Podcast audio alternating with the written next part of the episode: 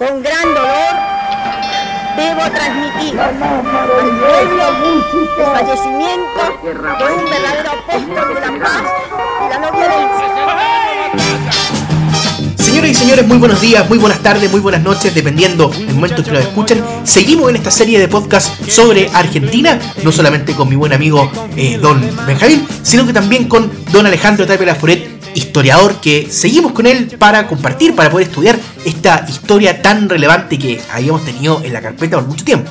Un gusto que me hayan invitado nuevamente a esta edición de Botas con Chiporros para eh, analizar, seguir analizando eh, la historia política de Argentina. Y habíamos quedado precisamente en el gobierno o el fin del gobierno de Arturo Ilia, estamos en los 60, con el comienzo de esto que se llama la Revolución Argentina. Pero antes de, de hablar de Onganía, porque Onganía eh, tiene, digamos, radical importancia para lo que viene después, sino que fundamentalmente referirme a la- un poco a la política económica, que nos hemos referido poco a la, a la política económica. Y la política económica eh, argentina ya va, por siempre va a ser accidentada. Por decenas se cuentan los ministros de Economía, o Hacienda, o Finanzas, viendo el nombre que le pongan. Y van a haber ciertos nombres eh, relevantes en esta política económica. Veamos el caso de eh, el doctor Alzogaray, que va a ser ministro del presidente Frondizi, y posteriormente va a existir cada vez más gran problema de la inflación, un problema to- historiquísimo, se va, se va a crear, digamos, el peso ley, como, se, se le llamó en la época, el plan de Alzogaray, eh, perdón, el, el, el- mismo plan de Alzogaray, que era el llamado eh, empréstito patriótico, que era realmente un plan de bonos, los, argentinos siempre le van a gustar, lo- esto, o los ministros argentinos, siempre estos bonos, Sí. ¿ah? que Siempre creen, que esa es la panacea, ¿ah? cuando ya está la crema, eh, el desbande, los bonos. Creen que con eso se solucionan todo y parten de cero, ¿ah? o el plan bonos después, muchos años después. Claro, efectivamente. Y eh, posteriormente otro ministro muy importante, eh, que va a ser dos veces eh, ministro, eh, es la figura, y ya va a ser ministro con Onganía, también la Ah. figura de don Alberto Krieger Pacena. Sí, él fue ministro con, con Onganía y fue la- una de las cabezas más importantes en la decisión de, de organizar el gobierno de Onganía en, en tres tiempos. ¿no? Eh, ¿Cuáles son estos tres tiempos? El tiempo político, el tiempo social y el tiempo económico. Básicamente el tiempo económico bajo Onganía, básicamente era una reconstrucción de la economía, una reconstitución de la economía en términos, en términos más liberales, ¿no? lo decía Felipe, ¿no? la, la idea de Onganía era un, eh, tratar de acercar a Argentina a la política tecnocrática eh, del tardo franquismo y por lo tanto eh, lo que interesa en este momento es una serie de eh, una serie de políticas de tipo más bien económicas, reducción eh, y despidos, traspasos de empresas, digamos, al mundo privado, no como se, como se da en los años, el año 76 con el proceso, pero fue un intento. Un tiempo que duró muy poco, ¿no? que, que duró muy poco, pero eh, estaba claro que el gobierno de Onganía se dirigía en un camino más de las libertades económicas, que es todo lo contrario a lo que había ocurrido y acontecido en Argentina hasta ese momento. Claro, pero este régimen primero trata de proyectarse en el tiempo y funda una especie, así lo denominaron, de Estado burocrático autoritario. Quería- Noción política muy importante, Sí, o politológica. Son política muy Sí, importante que quería proyectarse en el tiempo. Y, y de esto, claro, la economía argentina ya iba dando tumbos eh, crónicos, eh, sobre todo desde del segundo periodo de Perón, eh, la economía venía con altibajo, y querían reorganizar la situación para dar una salida institucional, pero una vez que se solucionara el tema económico. Entonces, esta, este Estado burocrático autoritario con, se había proyectado tres tiempos, el tiempo económico, el tiempo social y el tiempo político al final. El término Estado burocrático autoritario es- se, utiliza, digamos, eh, pre- se, ha- se ha utilizado previamente con el golpe del año 64 en, en Brasil. La Revolución Argentina es unos, unos años... 66. El año 66, pero es el mismo, pero es el mismo esquema. Es el mismo esquema, ¿no? Estaba de moda en esa época esa, esa manera de, de- de ver el Estado. Y se, y, se, y se- y se prolonga en el tiempo, se prolonga por lo menos hasta los años och- 80. El tiempo, el tiempo social, básicamente en, en época de, del régimen de Onganía, era una- un fortalecimiento de, la- de Argentina como parte de la civilización cristiana occidental. Y lo importante en el, eh, en el tiempo político es las nuevas formas de participación ciudadana. La idea de la Revolución Argentina siempre era que esto terminara en, una, en un proceso democratizador, aunque Onganía cambia eh, durante, durante su, su gobierno y habla de que Argentina para eh, reorganizarse y para sanearse política, social y económicamente necesita por lo menos eh, cuatro décadas, lo que, lo que obviamente se traduce como cuatro décadas en que Onganía esté en el poder. Eterno eterno y los militares obviamente no, no, le, no, le, no, le, van a aguantar, no le van a aceptar eso. en vez de cuatro décadas tuvo cuatro años nomás. Cuatro años y fue removido y reemplazado por el general Livingston, que es un general, un general que venía del mundo de la inteligencia. Pero en esos años yo quiero destacar, él eh, decía, los militares tienen una preocupación importante, que es por un lado el peronismo, pero por otro lado es la subversión. Es un tema que se me está ocurriendo que olvidamos, que es el tema de la subversión no solamente en la izquierda, sino que también los movimientos que son llamados movimientos de ultraderecha, muy relevante, muy, muy importante esta época, pero fundamental. El icónico es Tacuara, ¿no? El movimiento nacionalista Tacuara. Tacuara es un movimiento de, que, digamos, eh, más o menos de moderada vida. Tacuara tiene una activo entre eh, finales de la Revolución Libertadora y comienzos de la Revolución Argentina. Estamos hablando entre los años 57, 58, 57, 58 al 66. Es un movimiento muy curioso, es nacionalista, tiene sus orígenes en grupos eh, secundarios nacionalistas. Eh, es un grupo católico, antiliberal, antidemocrático, Anti todo. antijudío, muy virulentamente antijudío, un movimiento que exalta el militarismo, eh, exalta el régimen de Franco, en ese momento eh, vigente. También son revisionistas, por lo tanto exaltan la figura de Juan Manuel de Rosas. Y está conformado por jóvenes de la clase alta y de la clase media alta. Y es un movimiento político y además eh, es un movimiento que se ve envuelto en actos de terrorismo, o entre comillas, o de violencia, ¿no? ponen bombas, en organizaciones políticas, pero ponen bombas en sinagogas en algunos momentos, en algunos eh, centros educativos eh, hebreos. Se produce, eh, hay un connotado caso, un asesinato de un joven militante de izquierda judío que lo matan por ser comunista y ser judío, es un movimiento en sus comienzos inspirados en, la literatura y en las prédicas del padre Membiel. padre Membiel tiene una importancia como intelectual muy importante en Argentina, es una suerte del padre Osvaldo Lira aquí en Chile. Y hay una figura que es muy notable y fundamental que también inspira a Tacuara, que es ah, eh, Jaime de Maillet, que es una figura, digamos, muy, muy, muy, muy importante. De Maillet es un antiguo miembro de la Legión Carlomagno de la SS, que escapa, es un francés que escapa, eh, el año 45 llega a, la Argentina de Perón y se eh, convierte en un fervoroso peronista, eh, trata, es, un formador, es un intelectual, escribe libros y es una figura muy importante y muy curiosa porque, claro, es un hombre muy inteligente, pero por otro lado tiene algunas visiones un tanto exóticas es hasta el día de hoy es muy recordada sus posiciones respecto a a que eh, América no fue descubierta por, por, Colón, sino que por los vikingos, era muy enfático en, decir ese tipo de cosas.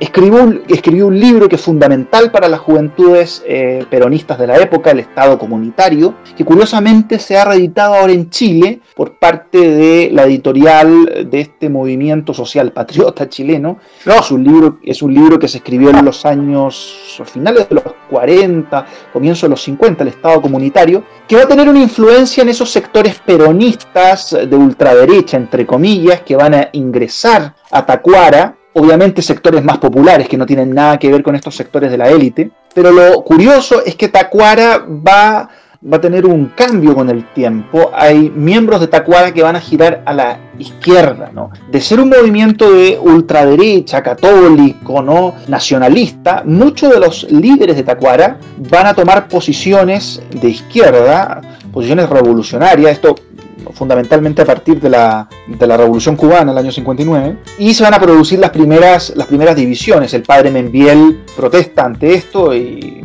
va a terminar saliendo de la dirección de Tacuara o, de la, o, va a romper con Tacuara. Eh, y muchos de estos militantes eh, van a terminar en montoneros.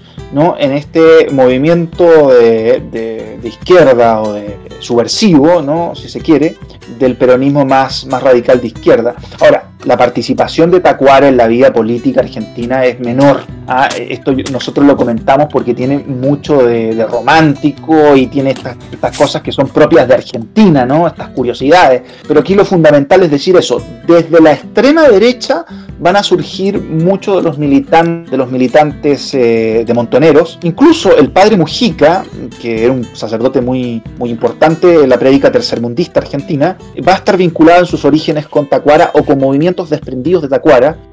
La, la época de mayor, de mayor producción a nivel teórico del nacionalismo católico en América, probablemente, no sé si coincide conmigo, 50 y 60. Los 50 y los 60, claro, exactamente. Ahora, yo insisto, Tacuara es importante, pero no va a tener la importancia que a posteriori eh, se le ha querido dar, digamos, no, no va a tener la relevancia de Montoneros o la relevancia del ERP, ¿no? que son movimientos que, o sea, si pensamos en movimientos subversivos en, esos, en los años 60, en los años finales de los 50, ya en la revolución, la revolución libertadora, la preocupación de los militares es incipiente, ya en los 60 va a ser cada vez más más fuerte la preocupación del comunismo, de la subversión, ya van a haber intentos eh, de establecer guerrillas en Argentina, eh, sobre todo en la zona de, Tucumán. Intentos que todos, todos, sí, muy tempranos. El primero en los años, si mal no recuerdo, no, el año 57, no, el año 60, eh, los, eh, los uturancos son los primeros, en, luego Massetti, ¿no? en, la época de, de, Ilia, luego hay otro foco el año 68 con, con Onganía, y el más importante va a ser los años 70, que va a ser erradicado con, la con el operativo Independencia. Pero hay un intento, eh, digamos, desde los años 50, que es lo fundamental, de establecer una guerrilla. Por lo tanto, esos grupos ligados en su momento al peronismo revolucionario, luego ya al ERP, eh, tienen una, una, connotación mucho más eh, importante y preocupante que lo que pudo haber sido el movimiento nacionalista Tacuara. Tacuara, ojo, era, era antisemita y se vuelve virulentamente más antisemita cuando fue eh, el secuestro de Eichmann. Por eso yo decía en un comienzo que Eichmann va a tener una, va a tener, el secuestro va a tener una cierta importancia, porque ahí es cuando el, Tacuara se enloquece, ¿no? Y comienza una serie de bombazos de las sinagogas o eh, atentados contra. Había muchos militantes, por ejemplo, secundarios, ¿no? Muchos niños de colegio Tacuara, entonces si convivían con un eh, con un compañero que era judío, lo golpeaban. No, eh, Tacuara en ese periodo enloquece completamente. Y eso, hasta tuvo los nexos con la Liga Árabe, eh, Tacuara. Exactamente. Tuvo, tuvo el nexo con la Liga Árabe, exactamente. tuvo eso, eh, pero digo, es una cosa, es una cosa, digamos, que si uno analiza la, política del siglo XX, es una cosa bien insignificante, ¿no? Que la única importancia que va, que va a tener en estos líderes que van a que van a cambiar, que tienen un origen en Tacuara y que luego terminan en claro. Tacuara, la nacionalismo católico. que se casa, que se casa con el con un clown, con un payaso del trotskismo, ¿no? Creo, no recuerdo el nombre. Estamos, estamos haciendo referencia a nuestros auditores al magnífico sketch de, de Bombita, Rodríguez, que es Bombita Rodríguez. Peter Capusotto. Yo diría que con Areo Casero, Capusotto son los dos grandes, los, dos grandes eh, comediantes eh, argentinos, yo diría que eh, totalmente. modernos, digamos. A, mi, a mi juicio, ah, pero Capusotto, o sea, está, olvidando Beto está, claro. Figuretti. También. Pero Capuzotto es, Capuzotto sin duda, o sea, ya, en época de Beto Vendeley, padre progresista, no, realmente espectacular. Claro, si yo quisiera nombrar también podría nombrar a Pinti, pero esto, más antiguo y el padre. Más antiguo, sí, sí, exactamente. Notable Pinti. Y, y, es muy curioso porque Bombita Rodríguez ahora está exiliado viviendo en, en Cuba, En Cuba. Eh, pero siempre se pone la importancia en Bombita eh, pero se, se, pasa de largo al, al, enemigo de Bombita, a Cecilio. ¿ah? Eh, ¿ah? Eh, de quien estamos escuchando en este momento su, sus canciones. ¿ah? Una que es Dame un zurdo, la otra Rojo Rojo, porque no respeta tradición, familia, tradición, familia y propiedad. Familia y propiedad, claro. Claro. Odio, odio a los comunistas porque siempre usan barba y cantan a desalambrar. Es curioso, es curioso que Cecilio, Cecilio mencione a, Tradición, Familia y Propiedad, porque Tradición, Familia y Propiedad no, es muy relevante en la historia argentina. ¿eh? Hubo una, obviamente, una sociedad, una sociedad pero como Argentina una es filial. un país, hubo una filial, pero como Argentina es un país muy nacionalista, claro, la TFP era un tanto descafeinada para los sectores eh, antiperonistas, y por otro lado, el, otro sector más, eh, entre comillas, de derecha dura o ultraderecha, venía del mismo peronismo, entonces la TFP no tenía mucho, mucho espacio ahí. Las referencias a Evelyn Tacuara, al trotskismo, hay toda una referencia exquisita que hace Capusotto entre las mismas tensiones internas del movimiento peronista, ¿no? Porque hay una, recuerdo que había, no, no sé si era una canción o parte de un sketch donde eh, Bombita Rodríguez o no recuerdo quién, hacía una especie de. Se hablaba de que había un perón tanto para, para la ortodoxia sindical, pero también había un perón para, eh, para la juventud, para Montonero, ¿no? Eh, Eso, eso es fundamental en los años finales de los 60 y 70, que, que, que no se entiende mucho, ¿no? Que son estas tensiones, esas contradicciones internas. Bueno, eh, Bombita le escribe a su madre la sonrisa de mamá es como la de Perón. La de Perón, quiere- claramente. Cuando se quiere Sí. reconciliar con su madre, Claro. doña. Y claro, es una época también eh, muy importante para no solamente los años 60 y 70, que, que son vistos como grises. Yo la verdad creo que esa fue una época además de gran éxito económico a pesar de la inflación, eh, de, de- de gran importancia artística en Argentina, además de la música popular en Argentina en esa época, digamos, era las películas, eran, eh, bueno, el cine argentino siempre fue muy importante, Eh, figuras como Palito Ortega, Sandro, Sandro, ¿ah? ¿ah? Es decir, cul- cul- cultural, culturalmente, artísticamente, económicamente, bien, pero claro, No, se habla de los, a Leo, a Leo Dan también. pero se habla de los años, se habla de los años grises porque claro, es una, es una época de grandes eh, tensiones, enfrentamientos y que termina, culmina eh, en los años 70 en una virtual guerra civil entre los militantes de un mismo movimiento. Entre todos, es una guerra civil de todos contra todos. Entre- Es una guerra de, Sí, porque de la- todos es- contra todos, exactamente. Muy Pueblada, Este- Es- Esta es la época, la época que, en la época que en Argentina ya se dan a llamar el setentismo, ¿o, o los setentistas, que eh, Exactamente. es Ahora, un- tiene, una, una época, una época muy turbulenta de la historia argentina. tiene, tiene, tiene, por supuesto, sus antecedentes en los 60. Hay, hay un tema que no se ha mencionado. Hemos hablado de la presidencia de Frondizi y la presidencia de Ilia y luego la Revolución Libertadora. Durante este periodo comienza a emerger que es la figura de Augusto Timoteo Bandor y, y el Ah. concepto de, de- de peronismo sin Perón. ¿no? Ah, claro, claro. que, que es fundamental. Claro, se claro. intenta, se intenta claramente eh, un acercamiento por parte de. Recordemos que Perón estaba en el exilio. España en ese En un momento. En España, principio- estaba proscrito. Es decir, en lo- a finales de los 60, Puerta comienzos de los Hierro. 70, en Puerta de Hierro, en España. Paraguay, Paraguay, que fue eh, España, claro. Siempre Y República amigo, ¿ah? Dominicana. Trujillo, Exactamente. Stroessner, exactamente. Franco. Franco. Hay- hay- hay- Ahí fue hay- amigo, hay- ¿eh? y, y existe fotografías con todos ellos, es muy notable. Claro, sí. es muy notable. Eh, Perón, Perón lo único que quería era volver y que obviamente el movimiento pudiera tener eh, participación en política. Y bueno, en fin, Perón tenía una, tenía una, serie de delegados, ¿no? A John William Cook, eh, del, ala, del revolucionaria, eh, Daniel Paladino, en los años 60, y Bandor era un, eh, un dirigente metalúrgico, era la, figura que tenía aquí cierta importancia en Argentina para negociar con los militares para que hubiese un espacio. Claramente, eh, Bandor era partidario de, eh, de, esta, de esta idea, de este concepto de eh, fortalecer el movimiento sin darle mucha importancia a la figura del conductor que estaba en el exilio y que los militares no cedían en la idea de que volviera. Hubo un intento por parte de Bandor de traer a, a Perón, eso fracasa, Perón es detenido en Brasil y devuelto, y ese hecho termina por convencer a Perón de, bueno, no, no vamos a negociar más con los militares, eh, no me voy a, a sostener tanto en esta vieja guardia sindical, sino que vamos a alentar a esta juventud rebelde, a esta juventud eh, más, eh, más radical, El gran y error luego de Perón. el gran error de Perón. Eh, eh, eh, terminan estos grupos confluyendo en estos sectores que venían del mundo de Tacuara y bueno, se conforma, se conforma el movimiento de los montoneros. Bueno, montoneros y el sector radical peron- peronista de izquierda, que no necesariamente estaba en montoneros, pero actuaban todos, al, al- digamos, bien coordinados. ¿no? Actúan como una montonera.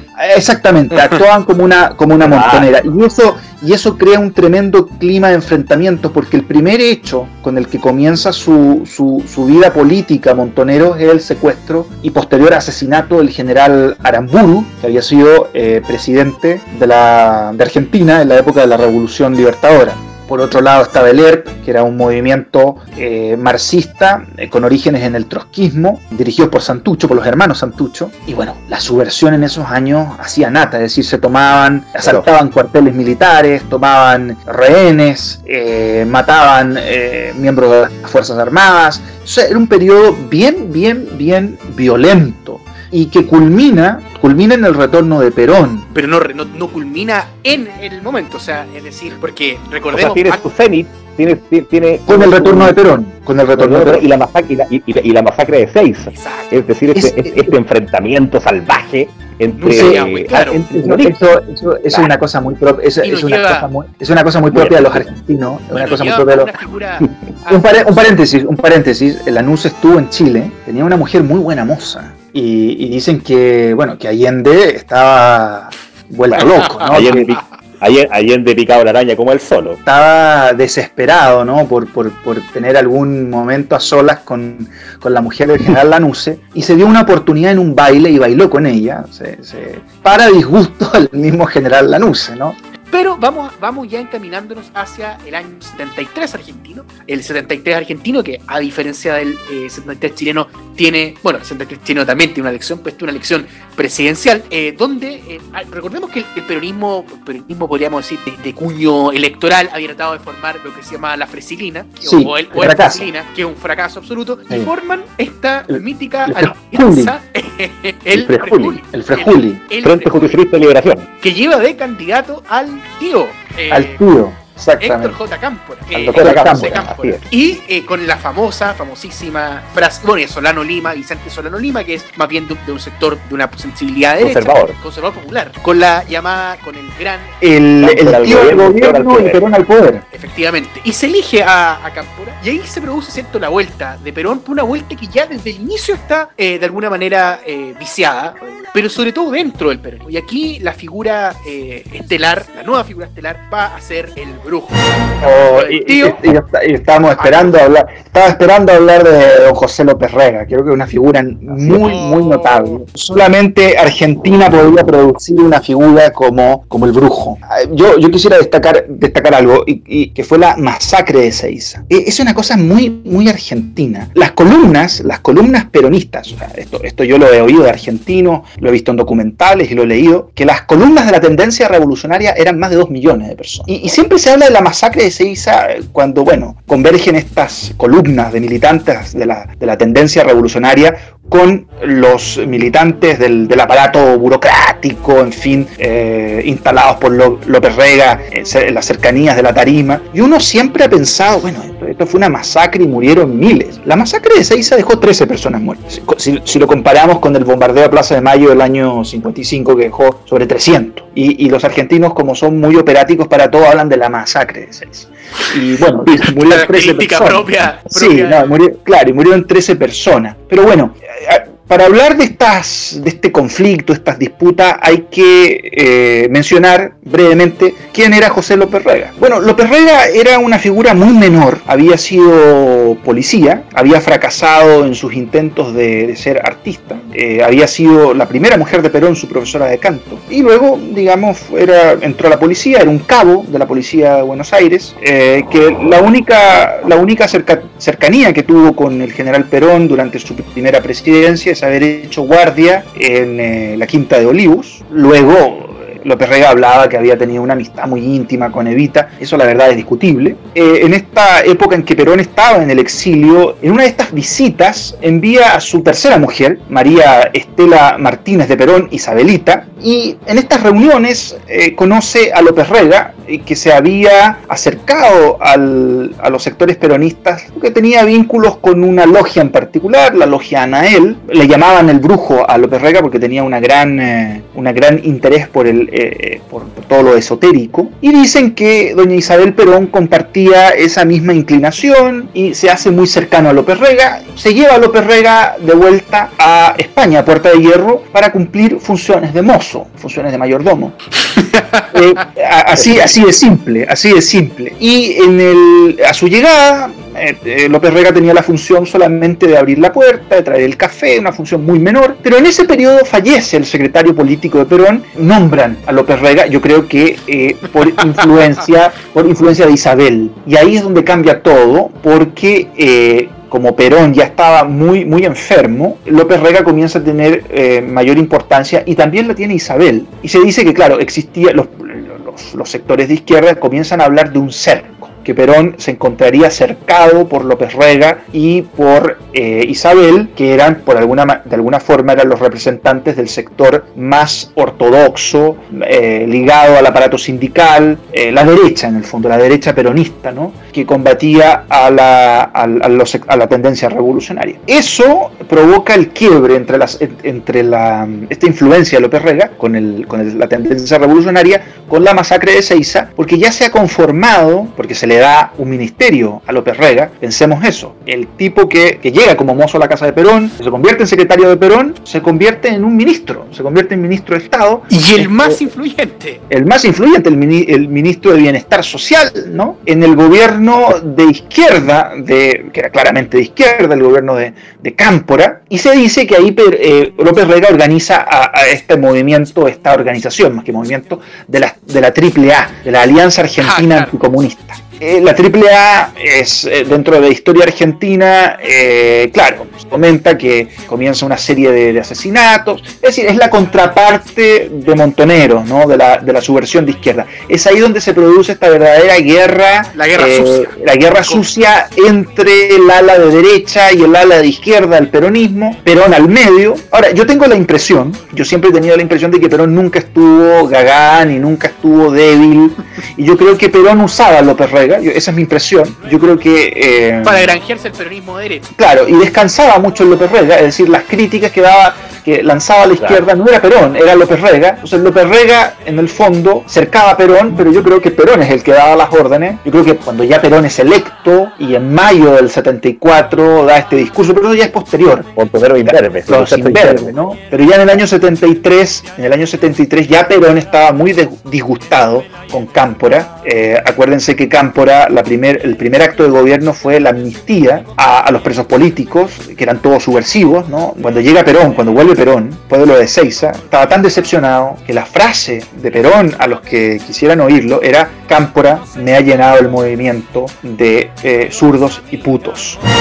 muy, muy contrariado, muy contrariado. Entonces, claro, Cámpora no tenía, Cámpora no tenía mayor, mayor posibilidad que renunciar y eh, dejarle el espacio al, viejo líder y conductor, quien gana las elecciones el año, el año septiembre. Antes a Raúl Astiri.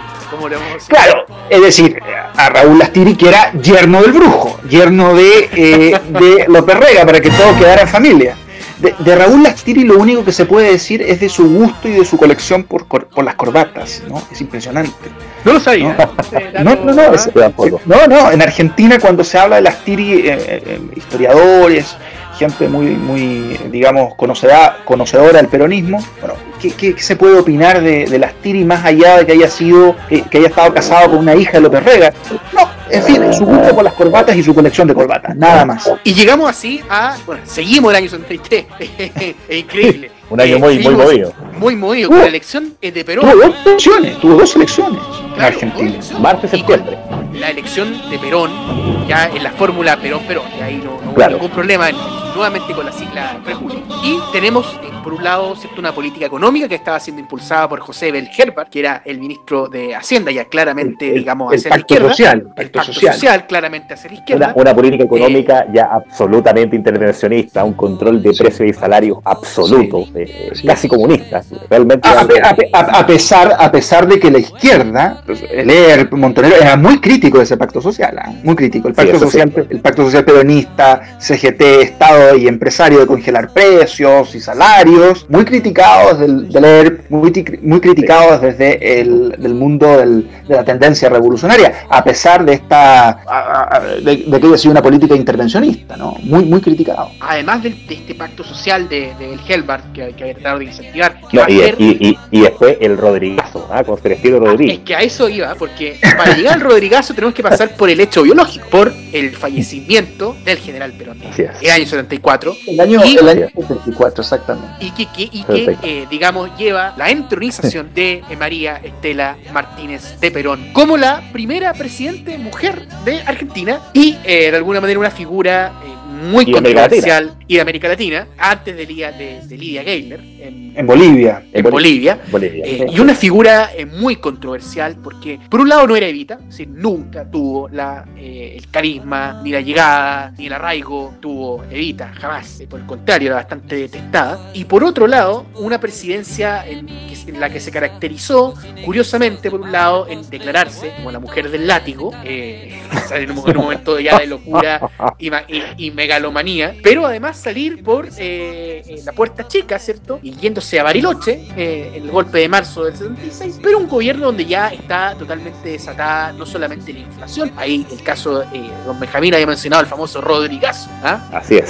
Eh, un movimiento muy... Hay, hay- hay que decir que el, que el gobierno de Isabelita, es decir, cuando se, uno dice se entroni- queda entronizada Isabelita, en realidad queda entronizado López Rega, por lo menos hasta el Rodrigazo, media- que eso fue a mediados del 75. Claro. Eh, luego, claro, eh, López Rega termina eh, huyendo de Argentina en calidad de, de embajador plenipotenciario para eh, evitar cualquier tipo de cáncer por parte de la justicia y, y no se, y no se vuelve a saber de él hasta el año 89. Pero claro, eh, la gestión de Isabelita fue una gestión caótica desde, desde el, desde principio hasta el final, con enfrentamientos y asesinatos en las calles, con eh, una gestión económica deficiente, con pugnas con el partido militar que ya no soportaba esta, eh, este enfrentamiento armado, con grupos subversivos y entre, peron- y entre peronistas, con la guerrilla en Tucumán, que termina en, eh, en el famoso operativo Soberanía, con la firma de ella y de Italo Luder,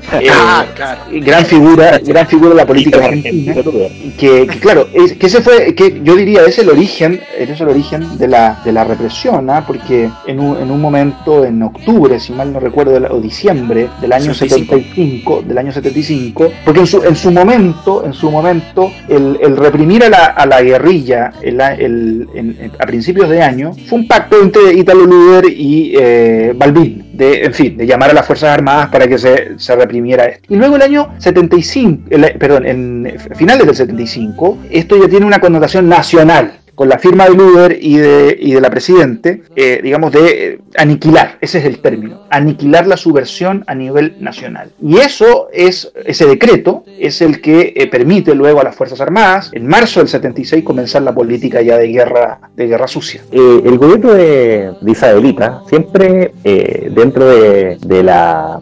historiografía peronista o de la más bien agiografía peronista si se quiere nunca- siempre, siempre ha sido tratado muy mal cuando a un peronista se le preguntan cuáles fueron los mejores gobiernos de Argentina sobre todo a un kirchnerista hoy por hoy eh, o un oficialista siempre dirá el primer gobierno de Perón y después dirá eh, se saltará el tiempo y apenas mencionará el breve periodo de Perón 73-74 y después dirá los gobiernos de eh, Néstor y Cristina Kirchner, porque Perón ya es anatema para ese peronista y esa- y Isabelita también. Sí, Porque- lo, lo- lo que ocurre es que.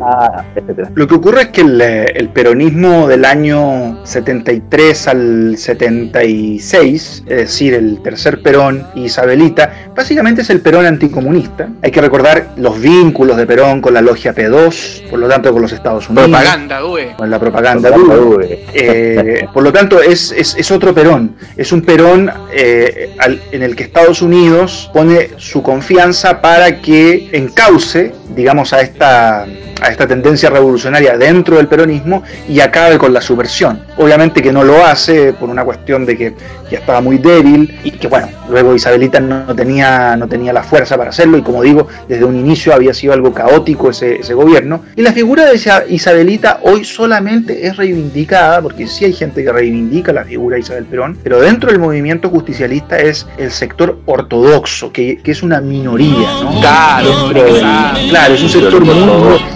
Hay que, recordar que Menem invitó a, a Isabelita a Argentina el año 89, exactamente. Para su jura, ¿o ¿no? Para su jura, para su jura, y luego de su jura, el año no- 94, 93, por Y ahí. ya, ya la señora hablando totalmente españolada, porque Claro. hablaba ya con acento español. Absolutamente español. Sí, sí, ella- bueno, ella reside, todavía vive, eh, hace muchos, hace muchos años, eh, prácticamente enclaustrada, no salía de su departamento. Ella hace cuarentena hace, hace 30 años. Exactamente, ella, ella, ella de verdad no sale, no salía de su casa solamente los domingos para ir a misa y luego se encerraba completamente. Es una mujer que no, no habla, no, no habla con mucha gente, prácticamente es una vida prácticamente de monacal. Ahora, un conocido, un conocido mío ha le ha escrito y, y está- y escribió, terminó ya un libro sobre ella, pero es lo único, lo único. Ella, ella dejó de viajar a Argentina.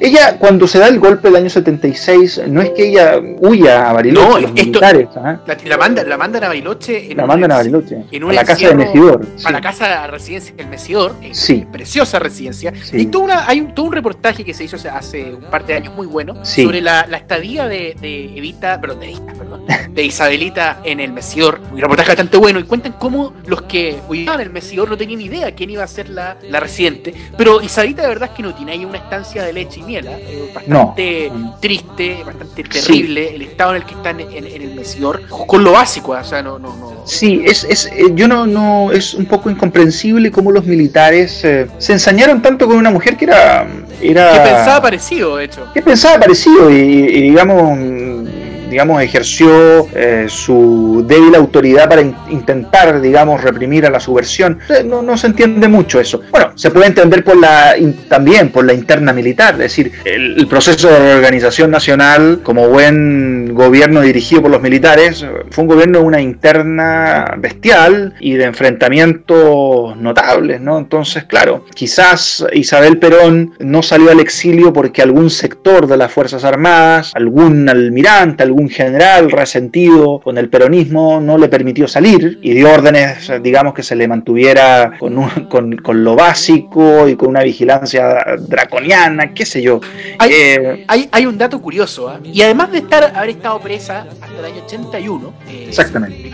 mucho tiempo, o sea, prácticamente todo el proceso. Además de eso, ella era presidenta, en, en- por nueve años fue presidenta, presidenta nominal del partido justicialista, es decir, ella seguía siendo la presidenta de- del- del- del- del partido. Claro, una cosa importante, me acordé que ella no solamente fue, vino con Menem, sino que volvió en los años 80, volvió a ver a Alfonsín. Sí, el, el Y un- 83, sí. Y otro dato Para, también. para, la, elección- para la jura de Alfonsín. sí. Y otro, y otro datazo, ¿ah? que es que el año 83 propuso a Macera como candidato del justicialismo. Eh, se, puede, se, se entiende, o sea, el, el Macera había sido peronista y Macera tuvo eh, eh, vínculos, por tanto, con, con ella. Era el menos antiperonista de la Junta. Claro, era una ingenuidad total. Y el Eh, más, el más antichileno de todo. Sí, el, el más antichileno era Macera, claramente, pero, pero claro, era una, ingen- eh, una Era un ingenuidad que se presentara Presidente. ah, como candidato, esa era una... Pero vamos, vamos al, al golpe del 24 de marzo de 1976.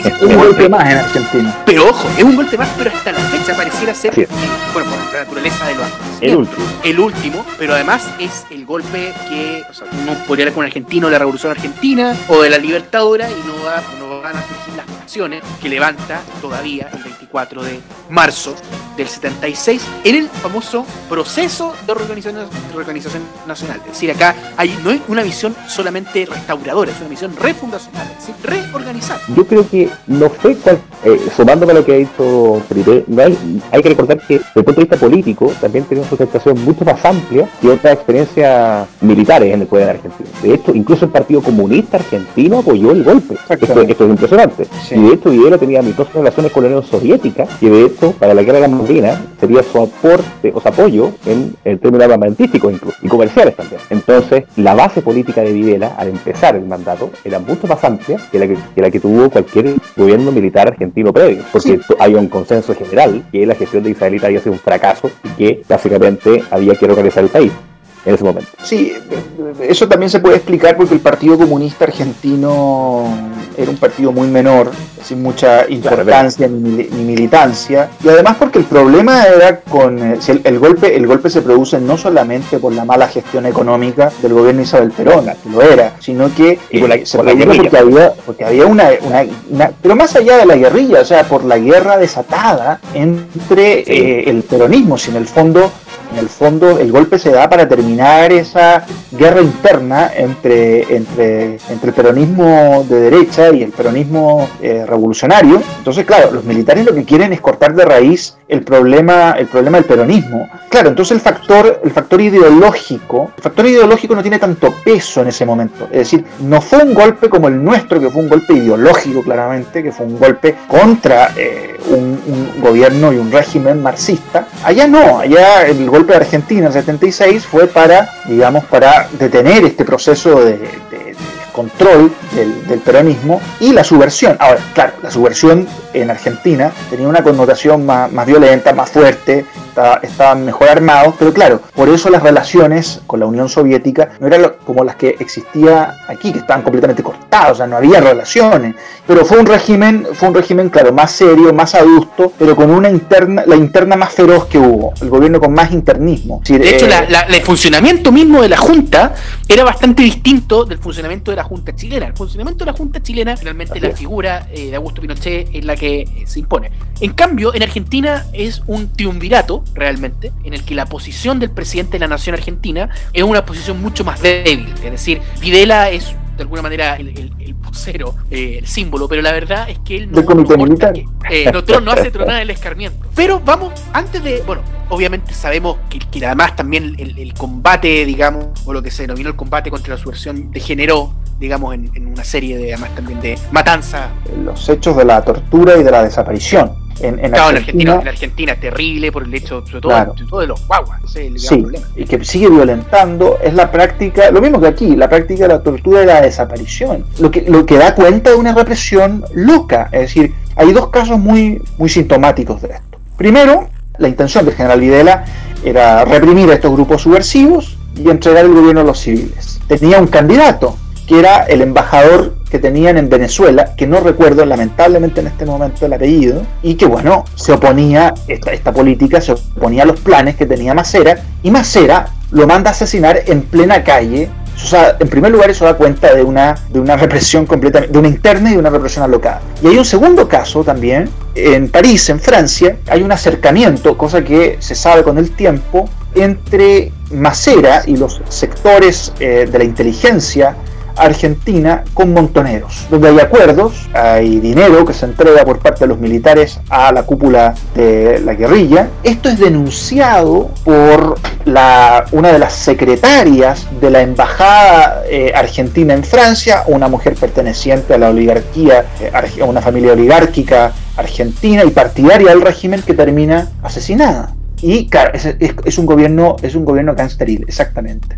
Y a nivel, a nivel económico, que es lo que, como he hablado siempre con Tom Benjamín, respecto a, a, que el proceso no dejó nada, o muy poco, dejó pura deuda. A, diferencia exacto, a, diferencia del gobierno militar chileno, que sí tuvo un legado institucional y económico duradero y sólido hasta nuestros días, el, el régimen argentino, el proceso, no. En el ámbito económico tuvo una política bastante errática. Claro, tenían que contener eh, la, la inflación. Eh, desbocada eh, y, la, caída de la economía, el quilombo en que lo habían metido los gobiernos anteriores, y por tanto el ministro de Economía que tuvo que afrontar esa misión fue José Alfredo Martínez de Oz, llamado Joe para los amigos, eh, y un, hombre, un, hombre, de la oligarquía más rancia. Agraria, total, absolutamente. Entonces, Martínez de Oz empezó en el año 76 con una política de libertad de presos, una política eh, de, orientación eh, hacia la exportación, eh, de la exportación. Como dijo en su discurso, la liberación de las fuerzas productivas. Exactamente. Y, bueno, lo que pasó fue que Argentina se empezó a eh, inundar de productos importados, algo que tanto le molesta al argentino promedio, esta pista como el solo. Eh, y pasó a, ver eh, electrodomésticos japoneses, comerciales rusos, y bueno, los comerciales del proceso que son una, una joya, una joya. Son muy notables, sí. son sí. muy notables y, y dan cuenta del este auge de la plata dulce que se vivía y también de este eh, espíritu refundacional del gobierno en, en este asunto que nos ocupa por lo menos el tema económico. Por ejemplo, Eso fue el primer eh, momento. eh, Exacto, el primer momento, sobre todo 76 al 79, que yo diría 78 y 79 fueron los gran años, los años del mayor auge argentino, eh, en consonancia con el Mundial de Fútbol que ganó Argentina, fue, todo un evento que, que catalizó exacto, que fue, un fue una, una, una inyección de nacionalismo en la época de la disputa por el Beagle, sin duda. eh, Jugar claro, de y argentinos, ese era el lema. El lema del gobierno era jugar, bueno, eran dos lemas, Sí, pero uno claro. de ellos era hay que jugar de argentinos, con, con Porcel diciendo, eh, ¿cómo se llama? Que este mundial lo ganamos todos los argentinos. Es decir, y eso no solamente se aplicaba en el campo futbolístico, se aplicaba en la política. Imaginemos que año 78 era el año donde casi nos vamos a las manos con, con Argentina, y se decía que había que jugar de argentino. Entonces el menotismo... había que ganar el, el Mundial del Beagle, fundamental- Claro, el, fundamentalmente. el- el menotismo, el menotismo futbolístico se traduce también en menotismo político. O sea, hay que ir al choque con Chile exacto, y, eh, y masacrarlo, digamos. el general Menéndez, el general Menéndez, Menéndez. Ah, que, eh, que decía esto de que el, eh, a las 12 del día, de- del primer día de las operaciones, iba a almorzar, iba a estar almorzando en los Andes, a media tarde o qué sé yo, a final del, del día, iba a estar tomándose un whisky en el Hotel Miramar de, de Viña. Otros dicen, otros dicen, otro- otros dicen meando en el Pacífico, pero se entiende, se entiende. Bueno, y justamente esos años del proceso fueron los más exitosos, el año 77, 78, 79, por un tema económico en primer lugar porque había logrado contenerse la inflación, no había bajado mucho, pero Martínez de Oz logró cierta soltura, claro, a punta de mucha deuda, ¿eh? como ya habíamos dicho, el Mundial supuso un envío anímico para los argentinos, y esto se traduce, como decíamos, en los comerciales de la época del proceso, que mostraban, por ejemplo, a un señor que eh, cuando la economía estaba cerrada solamente, solamente podía comprar sillas hechas en Argentina que decían industria Bueno. nacional y el, el- y la- y el gallo se caía de la silla Sí. Eh, y después tenía productos que decían Made in, ¿ah? Made in eh, Sí. muchos productos a elegir también Con una este música maniática. de- ah, totalmente También, no, no me acuerdo eh, dónde, dónde, dónde vi ese, document, ese, ese, ese video, tuve un documental, ¿no? Y ahora tiene para su elección los importados. Y aparecían Sí, todas las las- las sillas. Sí, sí. Ah, y el no, y otro, también, y yo sé también- cuál que va a decir. El del dólar, claro, que, claro, que el el gobierno piso, había el- suban el piso. claro que unos oficinistas estaban queriendo que subiera el techo del dólar y que bajara el piso de los costos. Entonces, para que era muy eh, muy divertido el comercial. También un comercial animado que mostraba a Argentina como una, una vaca. muy, bueno. Muy notable ese, ese comercial. Eh, sí. una- una- que unas pirañas que eran del marxismo internacional, su versión internacional, estaban exprimiendo toda Argentina y después eh, fueron épocas tristes y de vaca flaca. Y después echaron a las pirañas, basta de despojo, de abuso y de vergüenza. Y después Y ahí aparece un gauchito dándole. un niñito, un gauchito. Eh, esta época nos plantea un desafío, la Argentina que soñamos. Y hay otro, otro, otro también que, que ya es magnífico. Por lo malo. Ah, decía Argentina camina. Claro que esto ya al, fi- al final, en, en el año 81, eh, en los estertores del régimen, cuando se sabía que ya la cosa iba mal, había un comercial muy malo. Había que justificarse por algo. Había que justificarse que el proceso había llegado por algo. Entonces mostraron eh, como grandes éxitos del régimen, unos radares, unos aviones y, y el, locutor, claro, muy rasca. Y, y el, y el- y el locutor dijo, gracias a el camino ha sido duro, pero podemos decir que vivimos en uno de los mejores países del mundo. Claro, en uno de los 190 190 192 mejores países del mundo. Sí, Argentina camina. Y lo dice Y lo, ve, como. y lo ve como, como el convencimiento de qué. Y uno, y uno ve los comentarios en YouTube y abajo dice, sí, ¿qué? Es como, ¿No? Y, y- y además la música deprimente. eh, eh, todo deprimente en el comercial. Claro, es que ya para el año 81 ya el régimen está entrando en, en- en- en- por lo menos en tema económico, después vamos a ir a otros aspectos, pero en cuanto al tema económico ya estaba, la espiral de la deuda estaba aumentando, la inflación crecía, había anunciado Martínez de Oz. Ah, bueno, se y nos, entró- olvida. Y entró, y entró Lorenzo Sigós con el que cuesta el dólar pierde. ¿ah? Ah, claro. el- O sea, y el que apostó el dólar ganó. De todas maneras, de, to- de todas formas, era la, la- la- la- en el fondo la puerta de entrada al año 82-83, es decir, ya es completamente el fin del proceso de Y reorganización. ojo, La agonía. ojo, se, se nos había quedado otro lema muy importante, que era el que se Ah. acuñó para el Mundial del 78, que era, Los argentinos somos derechos y humanos.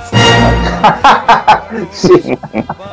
que se da, digamos, en el contexto, bueno, creado por Barton Marsteller, una empresa de, de comunicación estratégica que propuso este, esta, esta publicidad, muy bien lograda desde el punto de vista, podríamos decir, estético, no solamente estético, sino discursivo. Y por otra parte, termina el, el periodo Videla, se va... eh, ah, bueno, el discurso de Videla, aquel de los desaparecidos. Ah, no, esa conferencia de prensa. Sí, pero, pero eso no es el último, eso no, ese, ese No, es no el, el último, el- el 78. Yo creo que un poco después porque a color y la televisión argentina empezó a color Ah, 80. verdad, Entonces verdad. debe Puede haber ser sido el 80 o el 80. 81. claro. No, no, Sí, no, tiene, no, Es es una incógnita. tiene Es identidad. Incógnita, está. no tiene Es un identidad, no desaparecido. está. Es un desaparecido.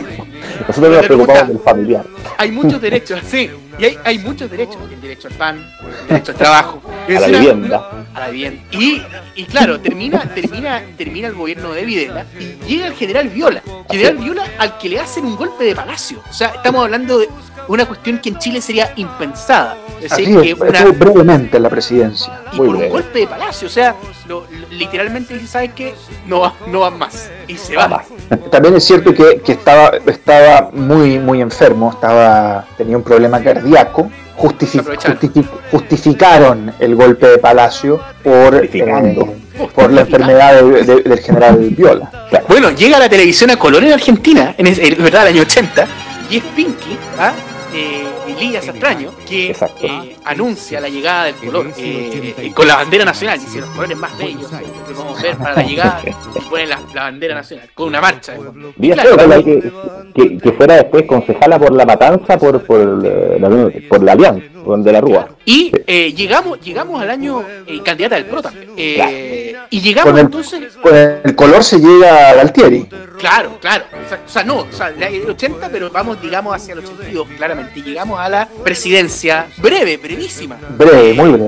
Muy breve, Muy breve. eh, pero muy relevante, que es la presidencia. Por lo que, por el suceso fundamental, diría yo, capital de, la, de esa década, que es la extrañísima guerra eh, De Malvinas. las Malvinas con eh, un eh, Leopoldo Fortuna- Fortunato Galtieri absolutamente desaforado, una decisión que tuvo mucho whisky. Aunque dicen que no, ¿ah? aunque, dice, aunque dicen que eso es, es un mito lo del whisky. Ah, yo, yo, yo tiendo a creer de que, bueno, eso, todo lo que hemos venido hablando del proceso da cuenta de, de militares que no tienen ningún tipo de objetivos, eh, que no- obviamente que no, no tienen mucha idea de gobernar y cuando tienen que hacer lo que se supone que deben hacer lo hacen mal y es, producto de haber ocupado la casa de gobierno más tiempo que estar preocupado de juegos de guerra. Yo creo que Galtieri estaba confiado, estaba confiado en un apoyo, esto una ingenuidad, tremenda ingenuidad, estaba confiado del apoyo de los Estados Unidos. Los norteamericanos en los, en los archivos que tienen sobre Galtieri sostenían de que era el general más pro-norteamericano que existía en la cúpula militar argentina. Eh, había estado en, eh, en su- en Centroamérica y por lo tanto creía que una ocupación de las islas iba a contar con el respaldo de Estados Unidos, ignorando la alianza histórica, eh, La hermandad. la hermandad entre los Estados Unidos y el Reino Unido. Es una, es una locura, es una. No, es mucho más que una ingenuidad, es una locura. Es completamente demencial eh, pensar de que ocupa. Y digo, por eso, no, no creo que esto haya sido eh, el producto de, de una borrachera. Yo creo que él. No, pero, pero tuvo, tuvo whisky la decisión. O sea, y el momento que dijo, vamos para allá, y, y, y saber tomado varios whisky para, para envalentonarse. Eh, para Eh, estar envalentonado, pero, pero, no, pero no ebrio. Es decir, yo creo que él no, no, no consideraba. estaba ebrio, no yo, creo que, ebrio. Yo creo que fue una, yo creo que, yo creo, yo creo que fue un, fue un tremendo error considerar de que los Estados Unidos iban a respaldar eso. Militarmente, militarmente tampoco estaban preparados para dar una, para poder responder de forma adecuada. Es decir, pudieron haberlo hecho. Pu- No, no sé si haber ganado la guerra, pero sí pudieron haber dado una, re- una respuesta, un combate mucho más digno. Y no lo hicieron porque no estaban preparados, porque no estaban interesados, porque pensaban que la, única salida era política al asunto. Y bueno, también el, el rol de Chile fue importante en ese sentido de mantener una, una parte de las de las Fuerzas Armadas ocupadas en la frontera. Y estamos, medio, estamos en una mediación, papá, es decir, no podíamos tampoco prestarle ayuda a Argentina, estábamos en, eh, eso es lo que siempre se olvida. La, mucha gente habla fuera de contexto, incluso chilenos, y esto me da mucha rabia, ¿eh? que hablan fuera de contexto, dicen en el fondo,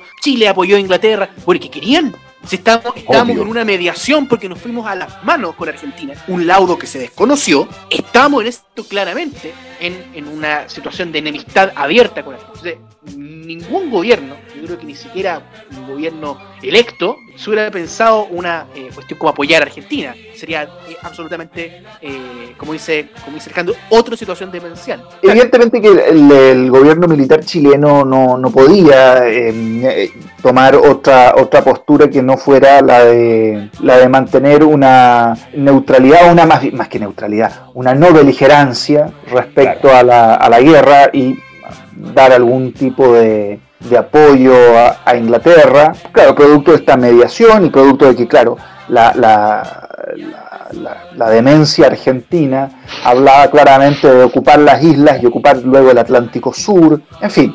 Eh, lo que todo, claro, lo, claro, y, además nosotros y, además provocando. Lo que todos nosotros ah, claro que un pueblo digno como el pueblo argentino, si quieren venir, que vengan, les presentaremos batalla. presentaremos batalla. Bueno, en ese, bueno, ahí mismo, ahí mismo hubo gritos contra Pinochet y contra Chile en ese mismo acto. Aunque bueno, yo creo que militarmente, aunque militarmente si ellos estaban dispuestos a defender las islas, tuvieron que nada. Sí, pero yo creo que pudieron haber hecho militarmente más si no lo hicieron. Por lo bajo, por lo bajo haber movilizado a, la Armada. La Armada prácticamente no tuvo un rol importante en la guerra.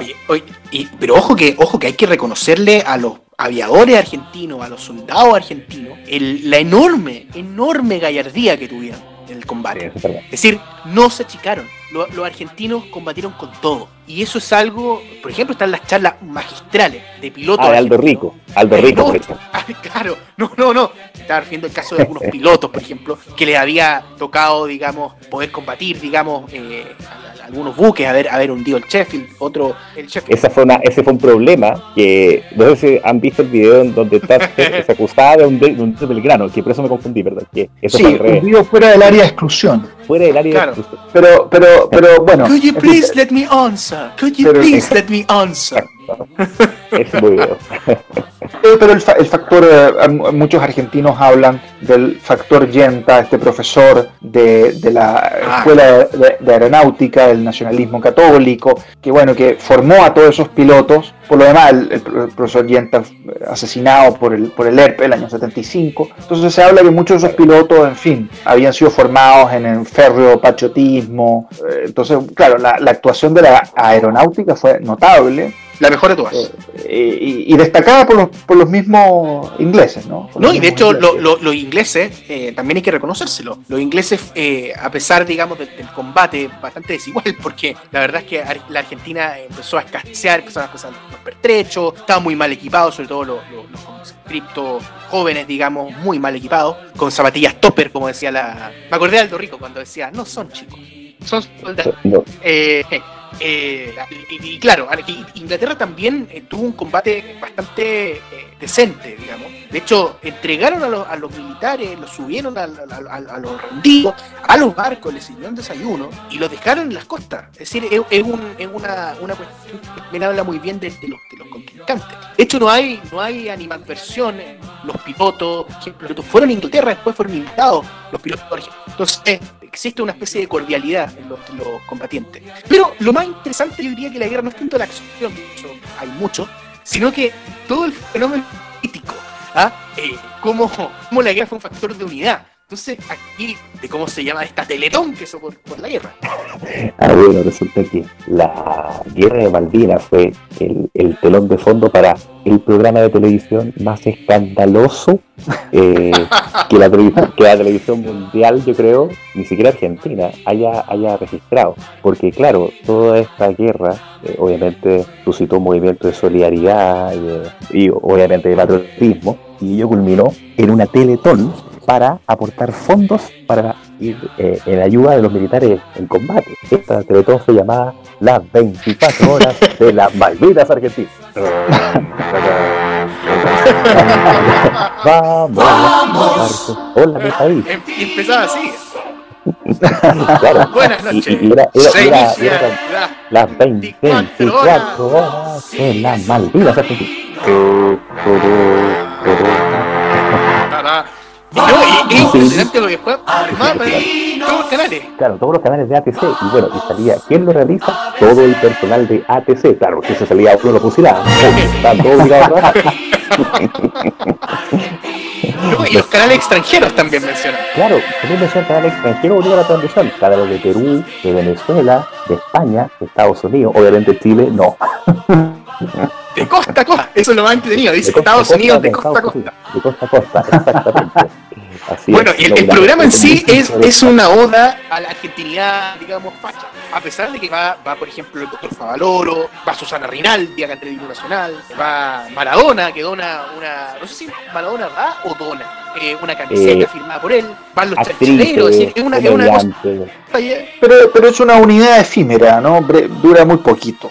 Dura muy, Muy poquito. breve. No, y hay que llamar, y hay que llamar por teléfono, además, para, para, para entregar aporte. ¿Cómo se llama? El- la, la- la Ah, esquina más aquí en, en Corrientes y Esmeralda, la esquina más fea que se puede encontrar en Buenos Aires. Y, Claro. ten- y- y tenía como una campaña para donar flores y, y un aporte. Y eso y los aportes que daban revelaban la inflación de la época. Hablaban de mil pesos nuevos o un millón viejo. un milloncito que uno tenga por ahí. Claro, Y bueno, esa, esa, campa- esa campaña termina, digamos, en un gran fraude, por eso se dice este escándalo. Total, absolutamente se fraude. fondearon, se dieron la guita. Muy argentino todo.